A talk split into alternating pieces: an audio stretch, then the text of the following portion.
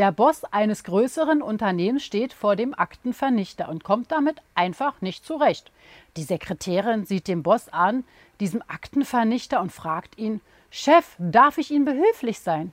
Ja, gerne, diese blöde neuartigen Geräte, ich komme damit nicht zurecht.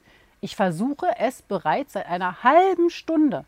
Der Chef übergibt der Sekretärin einen Stapel Dokumente und sagt, das sind wichtige Dokumente. Machen Sie bitte jeweils drei Kopien davon.